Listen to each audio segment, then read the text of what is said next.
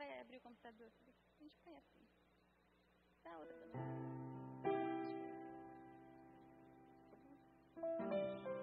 Boa noite a todas, a paz do Senhor.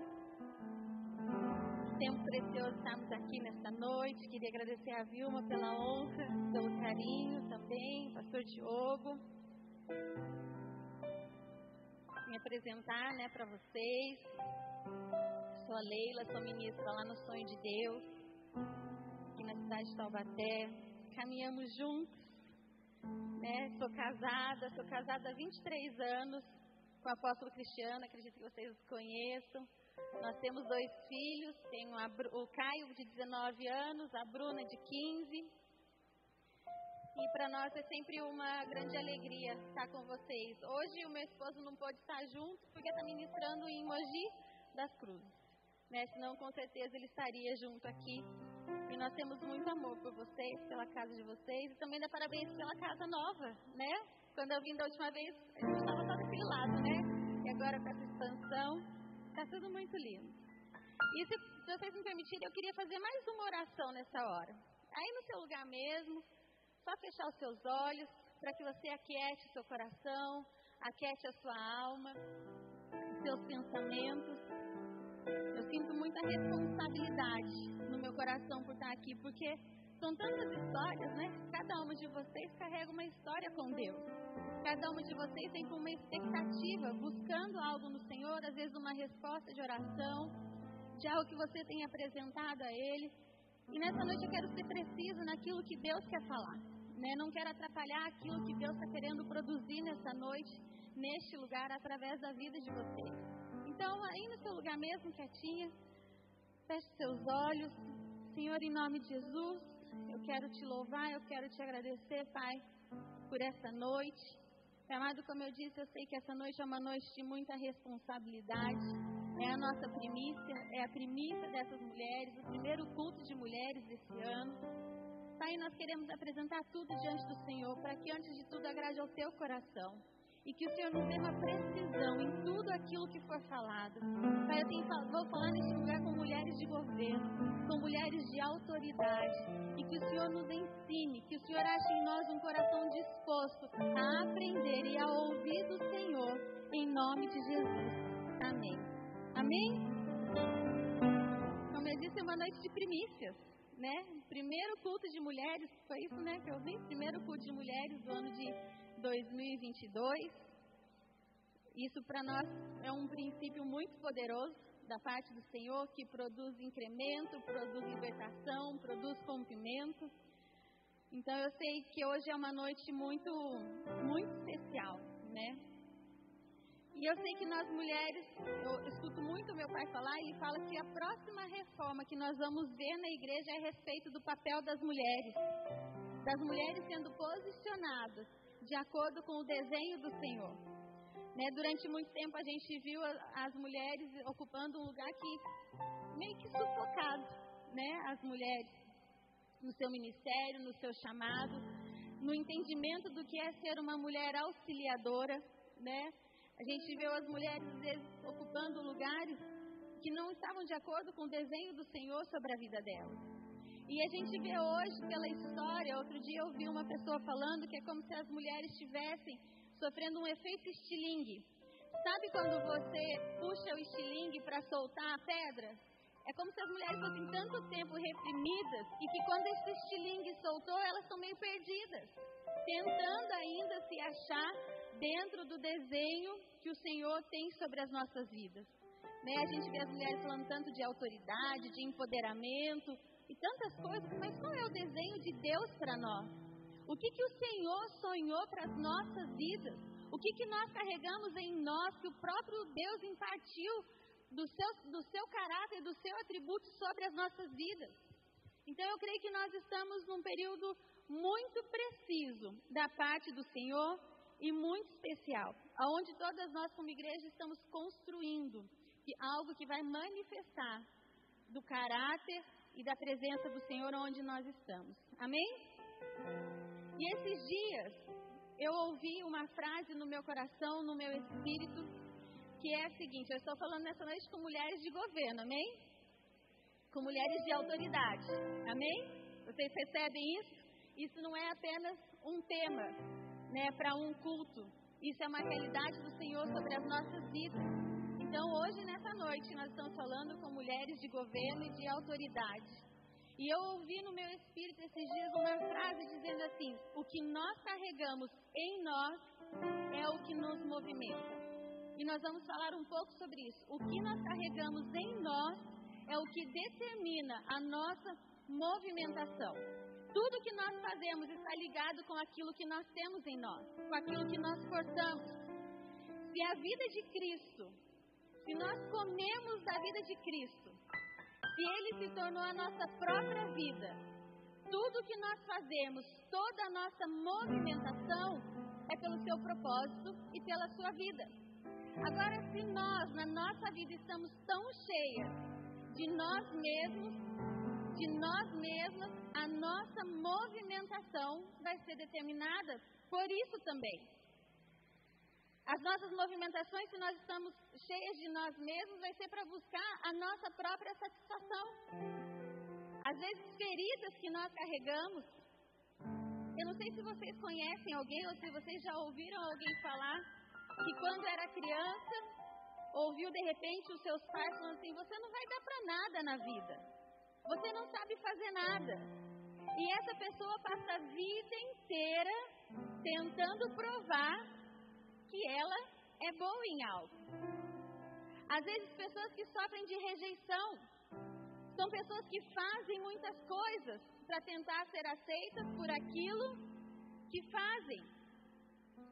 Então, aquilo que nós carregamos em nós é o que vai determinar a nossa movimentação. Se nós estamos cheios da vida de Cristo, a nossa movimentação vai ser pela manifestação da vida de Cristo que habita em nós e pelo seu propósito. Se tudo que nós carregamos em nós é a nossa história, são as nossas feridas, são as nossas estruturas mentais, são as nossas marcas, tudo isso vai determinar a nossa movimentação. E eu falei aqui de pais, mas pode ser de marido, que às vezes acha que a esposa não tem esse potencial, né? E ela fala assim: não, eu vou provar para ele que eu tenho muito potencial. Ou às vezes um professor da escola, não sei qual é a sua história aqui nessa noite, né? Mas é importante que a gente olhe para nós e fale assim: o que eu carrego no meu interior? O que tem determinado a minha movimentação? O que tem determinado o meu trabalho diário? No que você tem gasto os seus dias? Tudo isso está relacionado com a sua verdade revelada no seu espírito. O que nós carregamos é o que determina a nossa movimentação. E eu queria nessa hora, antes da gente entrar na palavra e mergulhar um pouco mais, eu queria nessa hora romper sobre a sua vida essas palavras de maldição. Como eu disse, não conheço a história de vocês. Mas se alguém nesse lugar ouviu algo um dia e falou assim: você não vai dar para nada, você nunca vai ser feliz na sua vida amorosa, você nunca vai conseguir ter filhos, ou o dia que você tiver filhos você será uma péssima mãe. Eu não sei, às vezes você pode ter ouvido alguma palavra que pode estar determinando algumas coisas na sua vida. Pode estar determinando a maneira como você se vê, a maneira como você olha para você mesmo. Porque tem muitas coisas. Às vezes a gente ouve algumas coisas e a gente fala assim: ah, não, nada a ver o que a pessoa falou. Até que um dia você se depare com uma realidade de frustração. E daí você fala assim: não é que Fulano de Tal tinha razão quando falou isso para mim? Eu sou burro mesmo. Não é que meu pai falou isso para mim que eu nunca ia ser feliz na minha vida sentimental e eu estou fazendo tudo errado mesmo. E às vezes a gente vai dando repouso para essas palavras na nossa vida. E antes da gente entrar, eu queria fazer uma oração rompendo com essas palavras sobre a sua vida e rompendo algumas amarras que possam estar te prendendo. Então, aí no seu coração, não, precisa se manifestar. Todo mundo coloca a mão no seu coração fala assim: em nome de Jesus, eu rompo nesta hora com toda palavra que possa ter encontrado repouso na minha vida. Eu quero cancelar agora. E eu determino sobre a minha vida as palavras do Senhor, que me formou, que me gerou, que me conhece desde o ventre da minha mãe, que tem sonhos e propósitos sobre a minha vida. Em nome de Jesus. Amém. Amém? Até aqui tudo bem? Nós entendemos que o que nos move é aquilo que nós carregamos. A Bíblia nos diz o que? Que a fé, a fé é ativa. Porque a fé, ela vai determinar na sua vida algumas ações. Então a Bíblia ela fala, por exemplo, que é impossível. Fala assim: a fé sem obras é morta. Porque é impossível você ter fé e você não ter manifestações daquilo que você crê. Não adianta você receber alguém na sua casa que passa fome e passa frio e você fala assim: olha, Deus te abençoe e vai em paz, sem que você dê a ela condições para que ela possa ir. E a fé é da mesma maneira. Por isso que ela vai determinar na nossa vida como nós nos movemos, como nós pensamos, como nós cremos, porque a fé nos leva a uma atividade. Embora nós vamos ver aqui, a vida de Cristo ela não é serviço. Tem gente que acha assim, não, eu tenho vida com Deus, porque vive num ativismo. A vida com Deus ela é algo muito simples. Às vezes a gente complica algumas coisas. Mas a vida com Deus é algo extremamente simples de se viver. É você experimentar de Cristo. Você experimentou de Cristo. A Bíblia nos diz o quê? Aquele que come de mim, nós passamos até a própria vida do Senhor em nós. Aquele que come de mim vive por mim. A vida com Deus é uma vida simples. Ela é uma vida que flui de nós. Porém, ela é uma vida simples, que flui, porém ela é intencional. Toda mulher de governo são intencionais nas suas movimentações. Repete comigo, fala assim: uma mulher de governo, ela é intencional na sua movimentação. Mulheres de governo são precisas nas suas palavras. Nós precisamos compreender que nós somos mulheres que governam, nós temos que ser intencionais naquilo que nós fazemos. Se nós somos mulheres que governam, nós precisamos ser intencionais e precisas em cada palavra que sai da nossa boca. Mulheres de governo possuem uma visão ampla.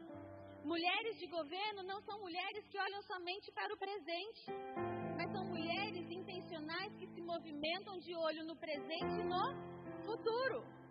Elas conseguem fazer conexões de gerações porque elas possuem uma visão de continuidade. Amém? Vocês estão aqui comigo? E quando nós estamos falando aqui de mulheres de governo, nós não estamos falando de tomada de poder. Durante muito tempo a gente ouviu muitas ministrações falando da, do governo da igreja como uma tomada de poder, como uma imposição. E esses dias eu li num livro um trecho que eu queria compartilhar com vocês, falando atributos desse governo que o Senhor confiou nas nossas mãos.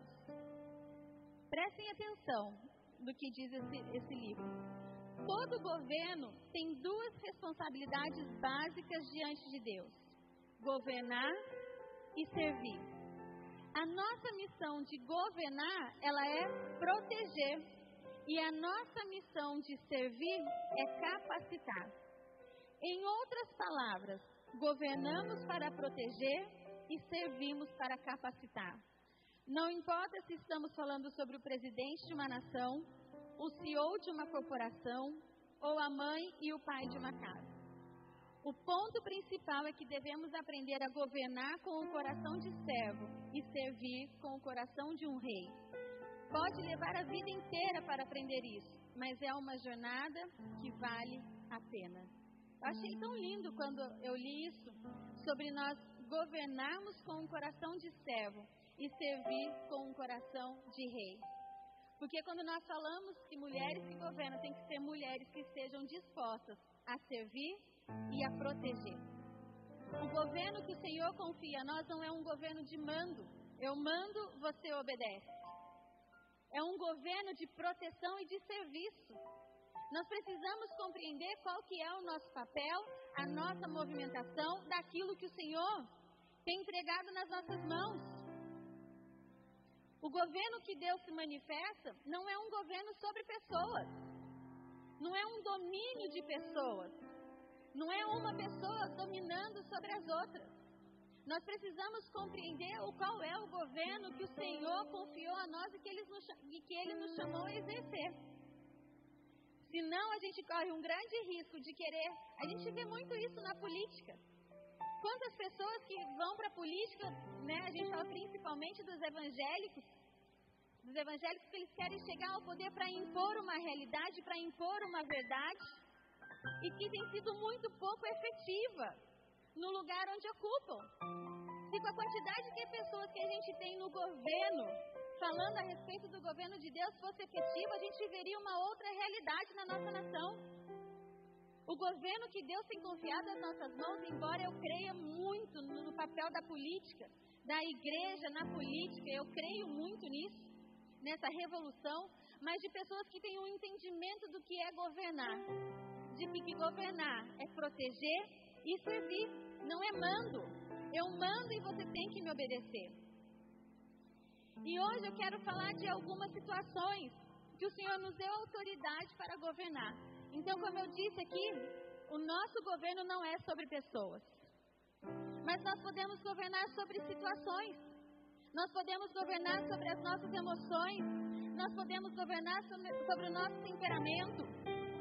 E normalmente quando nós falamos né, a respeito de governo na Bíblia, quem que, a gente, quem que é a primeira mulher que a gente pensa na Bíblia quando a gente fala de governo? de Esther. Rainha Esther, porque ela ocupava, além de governo, ela ocupava uma posição também de influência e de autoridade. E eu gosto muito, né, quando eu leio a respeito de Esther, porque ela usou da sua posição de rainha justamente para proteger o seu povo. E eu gosto demais, porque o que eu mais gosto, né, quando eu leio o livro de Esther, é a maneira como ela se sujeitou a todo o processo, desde a obediência, a preparação, a movimentação de Esther. Eu não vou ficar falando sobre ela, mas o que mais me impressiona na vida de Esther, e é algo que com certeza você vive na sua vida também, é que Esther ela era uma menina cheia de feridas. Ela era uma menina órfã, o seu povo levado como escravo, como um povo cativo.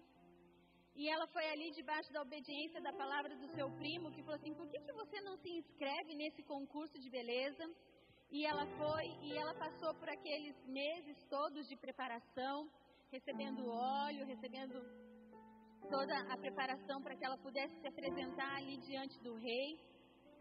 E o que mais me impressiona é que o rei, quando olhou para Esther, ele não conseguiu identificar na Esther a sua história. Quando o rei olhou para Esther e ele amou Esther mais do que todas as outras, ele não identificou qual era o seu povo, ele não identificou a sua história, não, não identificou quais eram as suas marcas. E o que, que eu acho isso tremendo? Porque isso acontece na minha vida e na sua vida. Todas nós aqui temos uma história antes do Senhor. Pode ser que você nasceu na igreja, mas existe um dia que os seus olhos se abrem, que você acessa a revelação do Senhor. Todos nós temos uma história.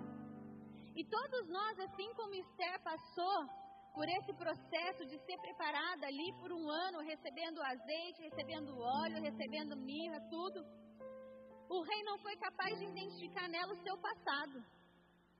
E assim é na nossa vida. As pessoas, quando olham para nós, elas não identificam o nosso passado. Tudo que elas podem sentir em nós é o perfume de Cristo. Você acha que Esther, depois de um ano, o rei chegava assim: Nossa, do que, que essa ferida sua aqui? Depois de um ano recebendo ali um tratamento na sua pele, ela já não tinha mais nada. É a mesma coisa que acontece na nossa vida. Quando nós mergulhamos nesse ambiente que é Cristo, o ambiente que torna a nossa vida, todo o processo que nós passamos, é impossível as pessoas olharem para a nossa vida e identificar o nosso passado. Eu acho isso demais. Mas o que eu acho lindo é que Esther só revelou tudo isso ao rei em favor de um povo. É a mesma coisa na nossa vida. Nós não ficamos contando o nosso passado por aí para todo mundo, para relembrar os nossos feitos, mas sim para mostrar para as pessoas de onde o Senhor nos tirou e o que Ele fez em nós em favor de alguém, em favor de um povo as nossas feridas, a nossa história para produzir transformação aonde nós estamos. Não para ficar relembrando o nosso passado, não para ficar lembrando e te levando de volta de um lugar onde o Senhor já te tirou, já te livrou, já te sarou. Esse lugar já passou, depois da cruz, esse lugar não faz mais parte da sua história. A não ser que seja para gerar vida num outro lugar ou na vida de alguém. Por isso que Esther me inspira. Não há mais cheiro de escravidão nas nossas vidas. Será que você pode repetir comigo isso? Assim, não há mais cheiro de escravidão na minha vida. E tudo isso está ligado às mulheres que governam. Porque mulheres que governam são mulheres livres, não são mulheres escravas. Nós precisamos entender que nós somos mulheres livres. Livres de todo o passado, livres de toda a história. Existem muitas mulheres que se sentem inaptas por conta do seu passado. Tem muitas mulheres que quando o Senhor fala assim, vou te levar às nações, fala assim, mal sabe ela de onde o Senhor me tirou. Muitas mulheres se sentem inaptas de receber aquilo que o Senhor tem sobre a sua vida. E se sentem felizes, não, graças a Deus, o Senhor do amor, o, o amor do Senhor me alcançou, eu vou morar no céu. E isso é tremendo. Mas existem muito mais do que o Senhor quer realizar na sua vida. Só que você olha para você mesmo e se sente nada. Hum, nossa, já aprontei tanto. Né, eu falo, às vezes o pessoal, a gente vê artista né, que se converte, e fala assim, nossa, mas a pessoa fazia tudo isso antes e agora quer vir falar que é crente, que é santo. Amém. Exatamente isso. Essa realmente é a realidade da vida de Cristo em nós. A transformação que o Senhor faz na nossa vida. Você não é inapta. Você não está no lugar errado. Não sei qual foi o seu passado. Posso te falar que o pior que tenha sido, isso não te torna inapta a viver aquilo que o Senhor tem sobre a sua vida. Se você passou pela cruz. Se você passou pela cruz, você se torna apta, porque é a vida de Cristo que se manifesta em você. E nessa noite eu quero romper com todo o cheiro de escravidão da sua vida. Escrava dos relacionamentos, escrava de você mesma, escrava de vícios, escrava de status, Tantas coisas podem nos prender. E eu quero aqui compartilhar algumas histórias da Bíblia de mulheres que governavam, mas que não foram rainhas como Esther, mas são mulheres que governaram nas circunstâncias difíceis, que governaram nas circunstâncias contrárias. São mulheres que governaram sobre o medo, que governaram sobre a miséria, que governaram sobre a, a escassez. E que deve ter muitas mulheres aqui por situações, passando por essas mesmas situações.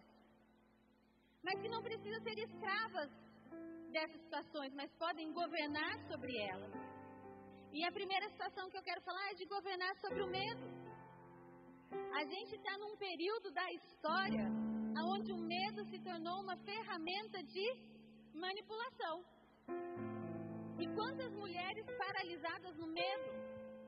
Pode ter medo de tantas coisas, né? A gente medo quando começou a pandemia, depois medo de tomar vacina, medo de não tomar vacina, medo da questão financeira, medo de tantas coisas. Hoje a gente vê que o medo se tornou uma ferramenta de manipulação.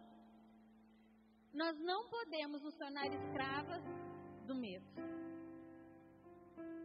Nós precisamos compreender que a, o que determina a nossa movimentação é aquilo que nós carregamos. Aquilo que nós carregamos vai determinar a maneira como a gente vai se movimentar. Se você está cheia de medo, o medo vai determinar a sua movimentação. E quando a gente vê na palavra, se você quiser abrir comigo em 1 Reis, capítulo 17.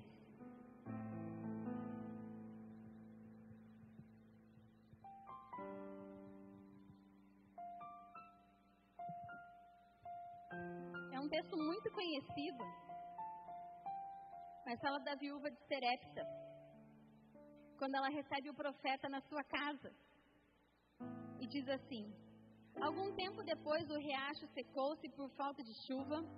Então a palavra do Senhor veio a Elias: Vá imediatamente para a cidade de Sarepta de Sidom e fique por lá. Ordenei a uma viúva daquele lugar que lhe forneça comida. E ele foi. E quando chegou à porta da cidade, encontrou uma viúva que estava colhendo graveto.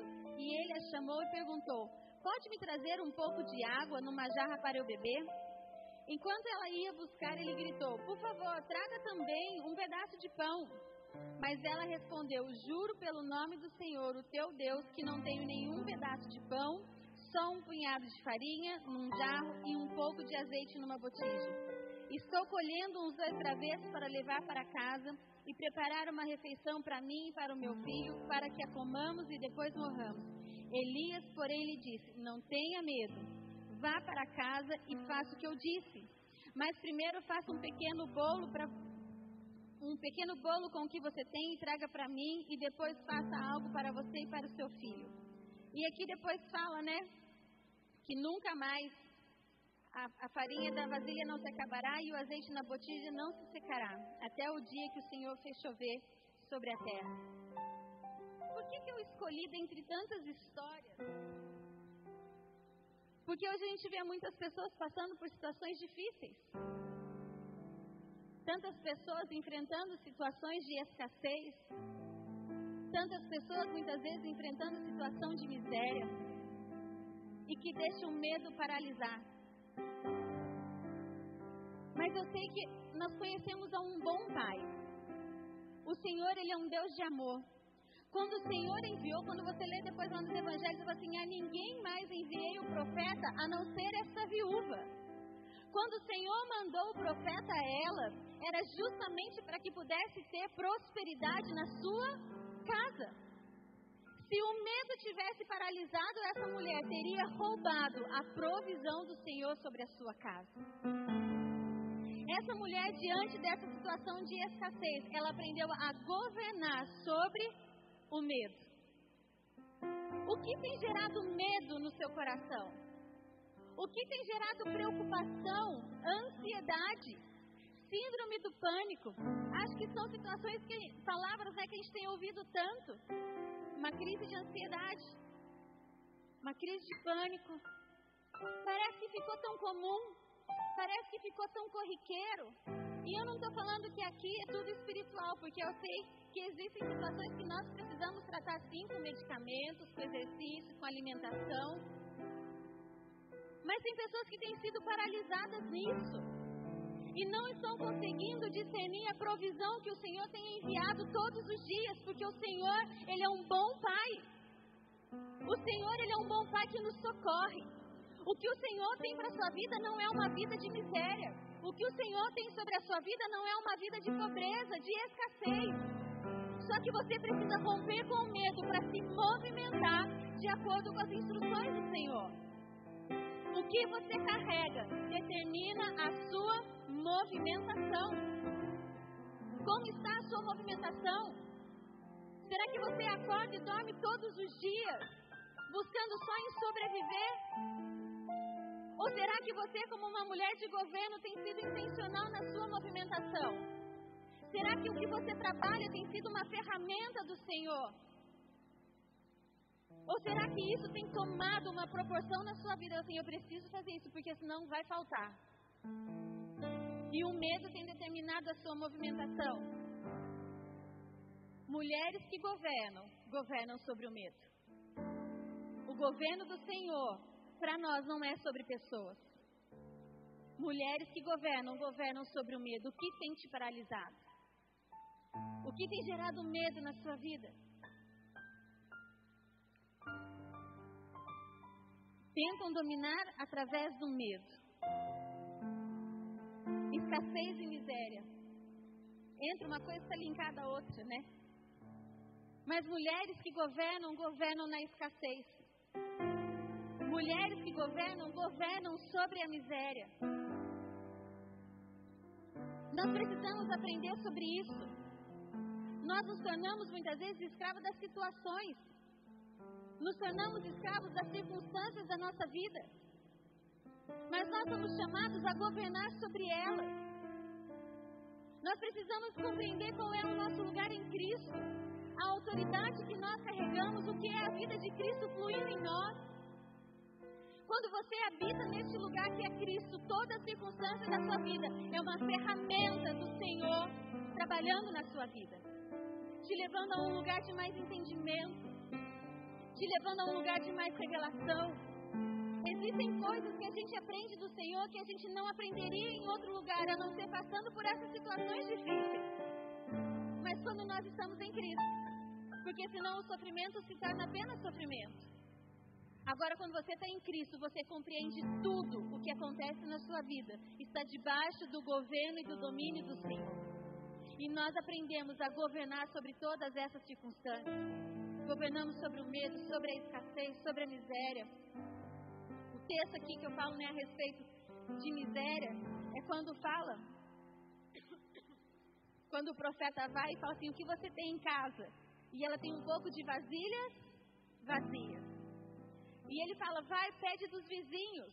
E vai derrubando o azeite, vai enchendo. E depois fala: vende disso para fazer recurso. Todos nós, todas nós aqui temos algo da parte específica do Senhor sobre as nossas vidas. E eu quero orar ao Senhor nessa noite por vocês, para que vocês tenham a habilidade de transformar aquilo que você possui na sua casa num caminho de riqueza.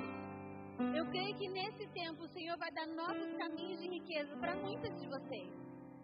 As mulheres nunca começaram negócios novos como neste tempo, como na pandemia. Mulheres que tiveram que voltar para suas casas por conta da educação remota, voltaram para as casas. E eu creio que o Senhor vai, vai, abrir diante dos nossos olhos novos caminhos de riqueza. Aquilo que você tem como uma habilidade natural na sua vida, algo que você sabe fazer muito bem feito possa se transformar num caminho de riqueza e de prosperidade sobre você.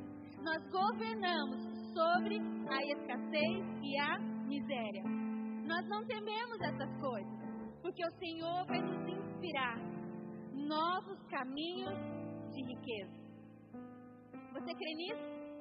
Quantas mulheres creem nisso que o Senhor pode entregar nessa noite para você um novo caminho de riqueza? uma nova maneira de você prosperar, uma nova maneira de gerar recurso, de uma maneira intencional.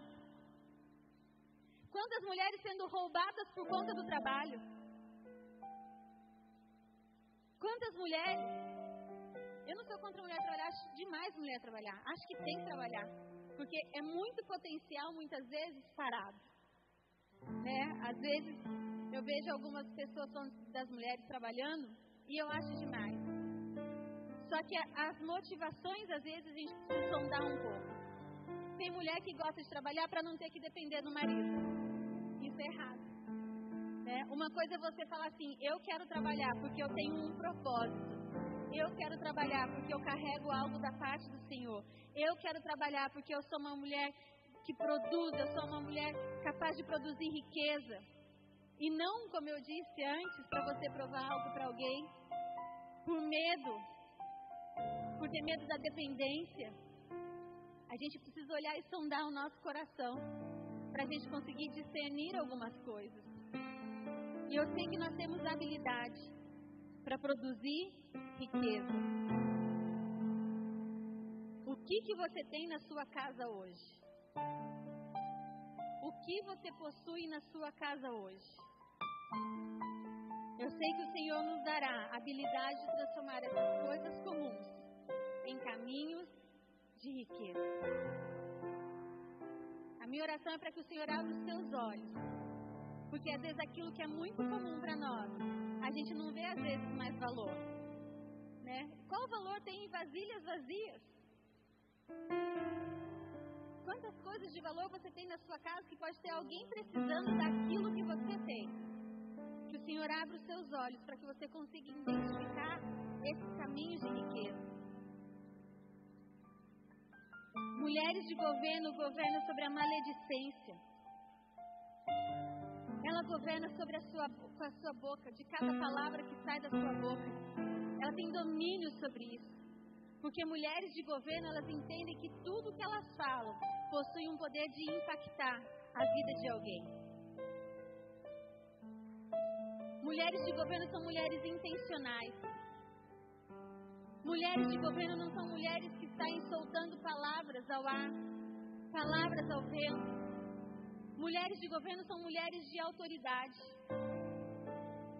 Nós, nós precisamos compreender o que, que nós comunicamos. Nós precisamos compreender quem é que nós manifestamos. Falar, a gente tem um livro publicado lá na editora, que é Falar Nunca é um Ato Inocente. Nenhuma palavra que sai da nossa boca é inocente. Ela sempre vem carregada de algo. Mulheres de governo precisam se mover dentro de protocolo. Mulheres de governo não é um slogan, Vilma. O Senhor vai nos levar a muitos lugares que nós precisamos aprender a nos movimentar. Nós precisamos compreender que a nossa palavra tem peso sobre a vida de alguém. Eu não posso chegar aqui em cima e falar qualquer coisa e não ter responsabilidade com aquilo que eu estou falando. Porque eu sei que isso vai gerar algo na vida de vocês que estão me ouvindo aqui. Nós precisamos compreender isso. A Bíblia até tem um provérbio que fala de pessoa que fala alguma coisa, ah, brincadeirinha, é mentira. É como você entregar a arma de fogo na mão de um louco. E quantas vezes a gente fala as coisas assim, né? Ah, é brincadeirinha. Ah, é mentira. Mulheres de governo têm precisão nas suas palavras. Você tem precisão nas suas palavras? A gente pega né, na, na Bíblia a respeito da mulher que preparava ela a casinha do profeta Eliseu, quando dá a ela um filho, depois o filho adoece, vai, veio a falecer, e ela vai até o profeta e no meio do caminho pergunta para ela: Tá tudo bem? Tá tudo bem. Será que a gente tem esse domínio sobre as nossas palavras? Ou será que a gente vai envolvendo as pessoas através das palavras? Nós temos que saber com quem nós compartilhamos. Nós devemos saber com quem nós abrimos o nosso coração. Nós precisamos compreender do poder que há naquilo que nós falamos. Uma situação que muitas vezes seria muito fácil se eu fosse necessário resolver com a Vilma, ir direto na Vilma e falar com ela. Às vezes simples de ser resolvido. Mas antes de ir na Vilma, eu vou na outra irmã e falo para ela, venho na outra irmã e falo para ela, vou no outro e falo para outro. Quantas pessoas você envolveu numa situação que seria simples de ser resolvida se você fosse na pessoa certa? Nós precisamos aprender a nos movimentar por protocolos. No reino existe protocolo. No reino existe obediência. No reino existe envio. No reino existe prestar contas. Nós não somos soltos assim por aí, não. Mulheres de governo prestam contas. Nós precisamos entender e nos movimentar de acordo com essa realidade sobre a nossa vida, que é ser uma mulher de governo. Precisamos aprender a dominar as nossas palavras.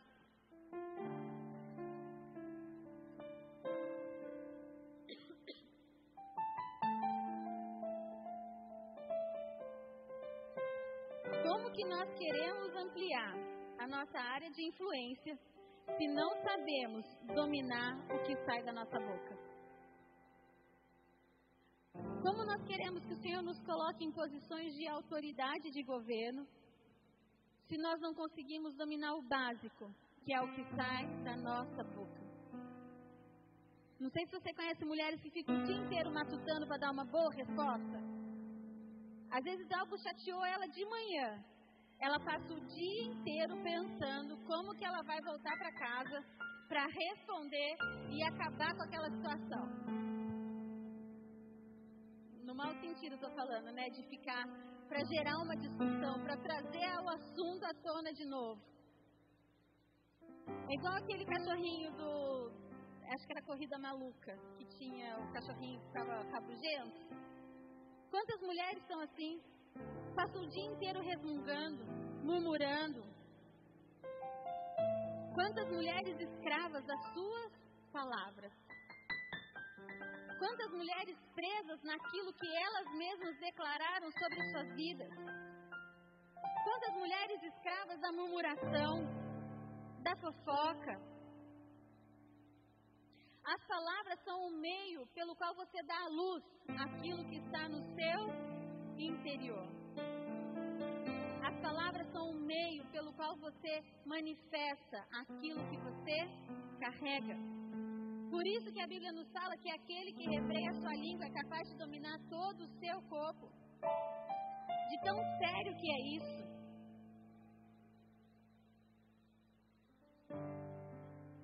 As mulheres da palavra, e a Bíblia é cheia dessas mulher, mulheres eram repletas de mulheres assim como eu e como você. Que hoje a gente lê, a gente se inspira, mas quantas de vocês, assim como essas mulheres da Bíblia, não tiveram que lidar com o medo? Quantas dessas mulheres não tiveram que lidar com a vergonha? Quantas mulheres na Bíblia não tiveram que lidar com a culpa? Com o seu passado?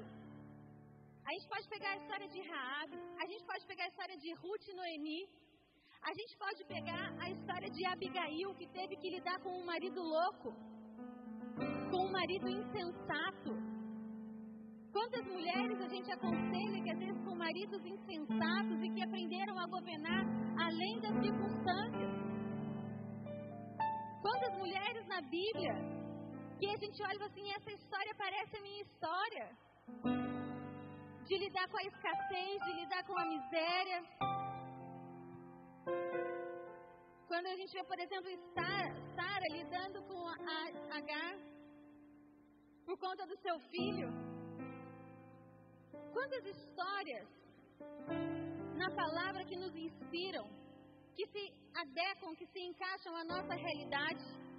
Nós temos um manual do protocolo como nós devemos nos movimentar como uma mulher que governa aonde nós devemos mergulhar, onde nós devemos nos aprofundar para aprender o que é o governo da parte do Senhor. Quantos desafios similares. Você sabe que a palavra nos diz que nós nos tornamos escravos de tudo aquilo que nós não vencemos. Nós nos tornamos escravos de tudo aquilo que nós não vencemos. E eu te pergunto: aonde você precisa governar? Aonde você precisa manifestar o governo do Senhor sobre a sua vida? Qual a situação tem te escravizado? Qual situação tem te paralisado? Será que é um vício? Um temperamento? Muitas mulheres são escravas do seu temperamento mulheres de temperamento difícil. Às vezes mulheres falam assim, ah, faz parte do meu temperamento. Mulheres que não sabem refriar a sua língua. Ah, não, mas isso faz parte do meu temperamento. Eu sempre fui assim. Mas e a cruz? Que rompe com o nosso homem exterior. A gente está achando justificativa onde não tem justificativa. Tem mulher que está escrava dos seus hormônios. É difícil mesmo. Mas nós somos chamadas a governar e a manifestar a vida de Cristo, que é a nossa realidade. Eu falo que a cruz rompeu com todas as nossas desculpas. Na cruz, todas as nossas desculpas, as nossas justificativas foram rompidas. O Senhor nunca chamou alguém que fosse capacitado na força do seu braço. Você acha que quando o Senhor chamou Gideão, ele apresentou diante do Senhor todas as suas desculpas?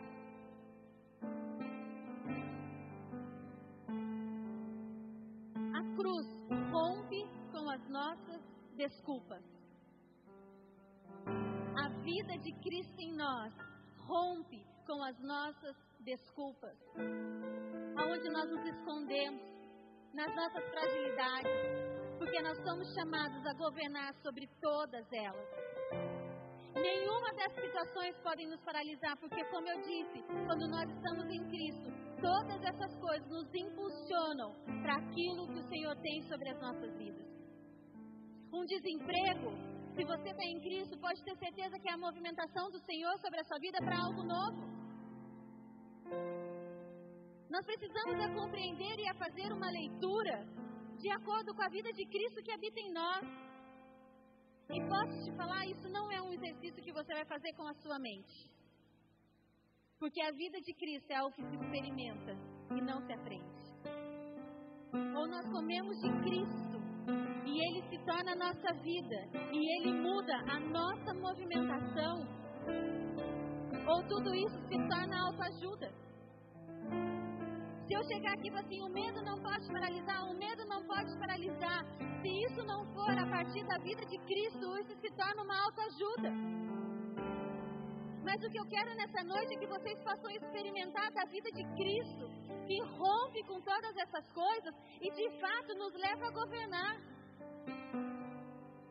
Que rompe com o medo das nossas vidas. Quando nós experimentamos dele, sabe, eu já compartilhei aqui, não sei se vocês sabem, mas não sei se é assim, mas já ouviu o Aljava falando. Durante muito tempo, ou durante um tempo, vamos colocar assim, não foi muito tempo, quem determinou a, a minha movimentação foi o ciúmes. O ciúmes determinava onde eu ia, com quem eu ia, aonde eu me sentava, não só a minha, do meu esposo também.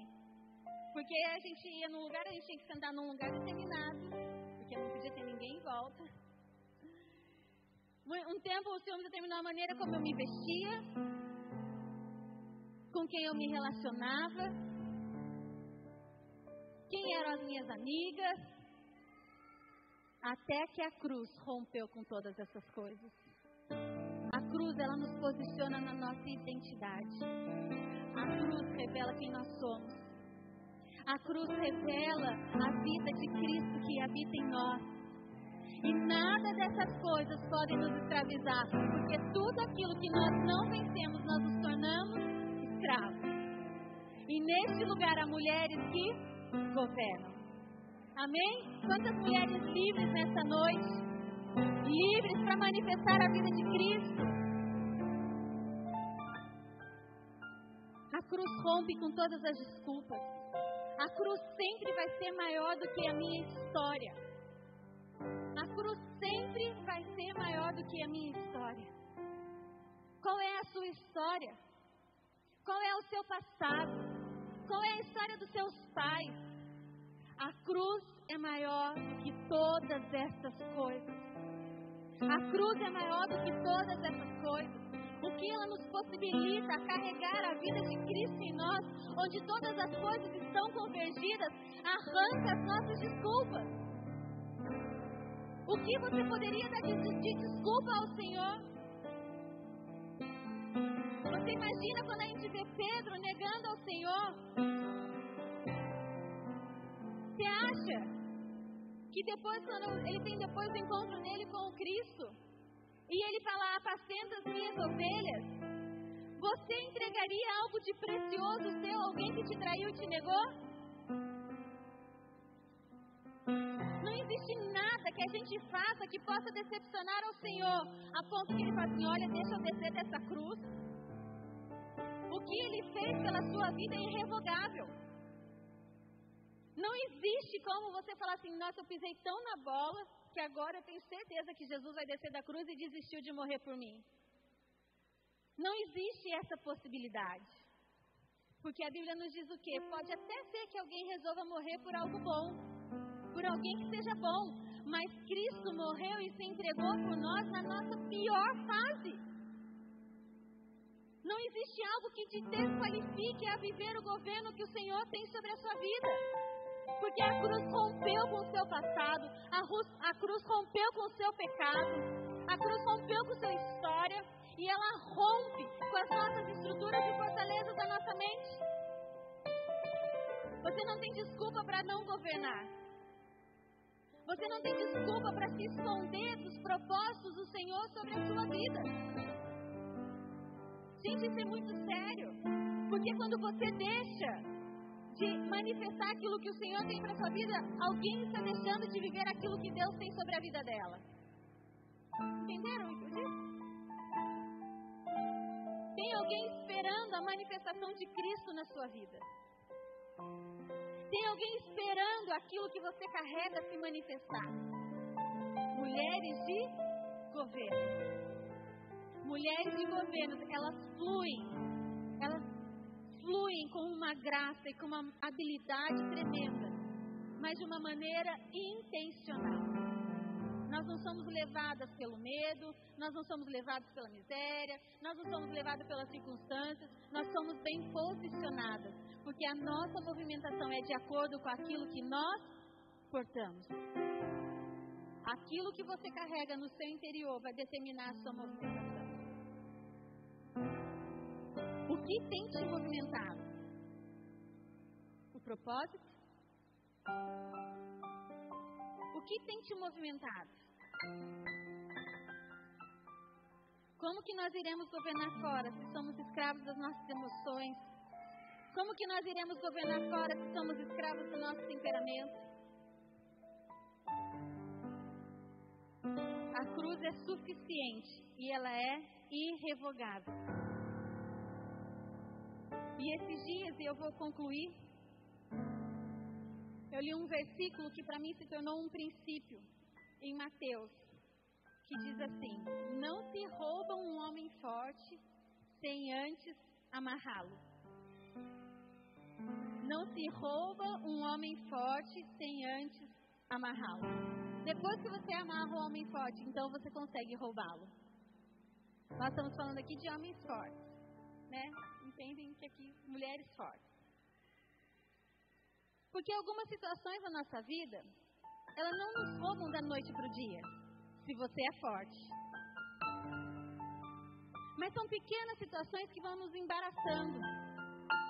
São pequenas situações que vão amarrando a nossa movimentação. E que quando você precisa reagir, você já não tem mais poder de reação, porque você está amarrado. Acontece isso na vida financeira muitas vezes. Você vai fazendo pequenas dívidas, pequenos empréstimos, vai usando o, o cheque especial. São pequenas coisas. De repente, quando você vê, você está completamente amarrado e você já não tem mais poder de reação. O medo é dessa maneira. Você vai ouvindo uma notícia aqui, você ouve uma outra notícia ali, uma situação aqui, de repente você vê, você está completamente paralisado. E você é roubado na sua movimentação por coisas grandes? Não. Por coisas pequenas. Por coisas do dia a dia. Quando você perde o casamento, você é roubado no dia, do dia para a noite? Ou são pequenas situações no dia a dia que vão te amarrando, te amarrando. De repente você se depara com aquela realidade e você já não tem mais poder de reação. O que tem nos amarrado? Talvez seja uma situação que você olhe hoje e não seja algo grande. Uma desobediência, uma mentira, um vício. Não ache que as coisas aconteçam assim da noite para o dia. Porque não se rouba um homem forte sem antes amarrá-lo. E quantas situações têm nos amarrado? Quantas situações, ou em quantas situações nós temos sido roubados? Porque nós não percebemos pequenas coisas que foram nos prendendo ao longo dos dias, ao longo dos anos. As setas do inimigo na, na nossa mente é dessa maneira. É uma sugestão de pensamento que você às vezes não expõe, que às vezes você não conversa com seus líderes. De repente você vai vendo, aquilo foi tomando uma proporção, aquilo foi tomando um corpo dentro de você, e quando você vê, você está completamente amarrado e arrombado naquilo que Deus tem sobre a sua vida. Mulheres de governo são mulheres livres, são mulheres intencionais são mulheres que são precisas nas suas palavras e que não se embaraçam. Nós precisamos estar atentas a pequenas situações que vão nos embaraçando. Porque nós temos que ter, ter nós temos que ter poder de reação. Por que, que nós temos que recuar diante das situações do inimigo na nossa vida? Sendo que nós possuímos a autoridade nas nossas mãos se nós possuímos a vida de Cristo em nós. A Bíblia usa uma expressão escravos por amor. Nós escolhemos nos sujeitar ao Senhor. Nós entregamos a nossa vida a Ele. Somente Ele é o nosso Senhor. Nenhuma dessas outras circunstâncias tem o poder de nos escravizar. Porque nele foi rompida todas Amém? Vamos nos colocar de pé.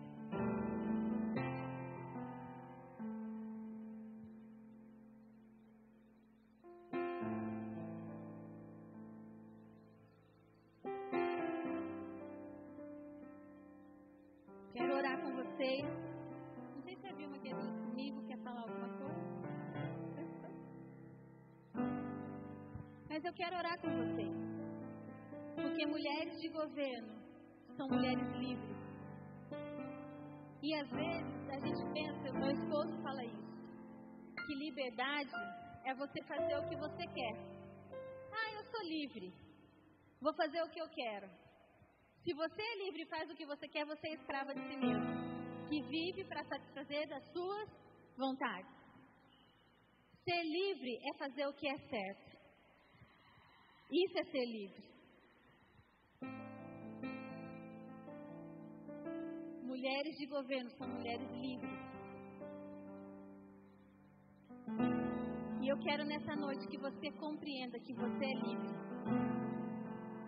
Eu quero que nessa noite você compreenda que você tem se sujeitado a situações que você não precisa se sujeitar.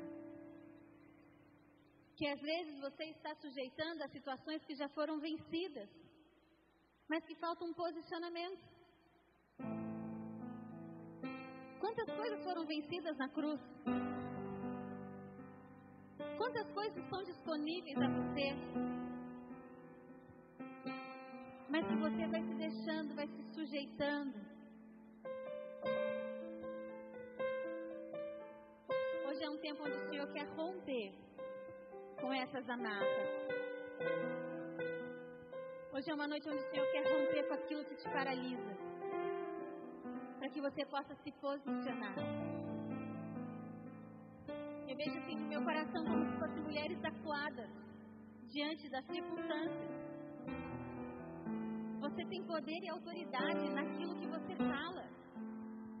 De declarar sobre a vida dos seus filhos, sobre a vida do seu marido, sobre uma situação financeira, sobre uma situação de enfermidade, sobre uma situação de opressão. Mulheres que governam. Repete bem forte comigo assim: Eu sou uma mulher de governo. Mais forte, eu sou uma mulher de governo.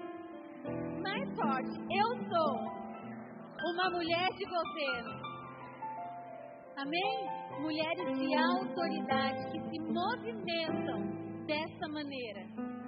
Mulheres que governam.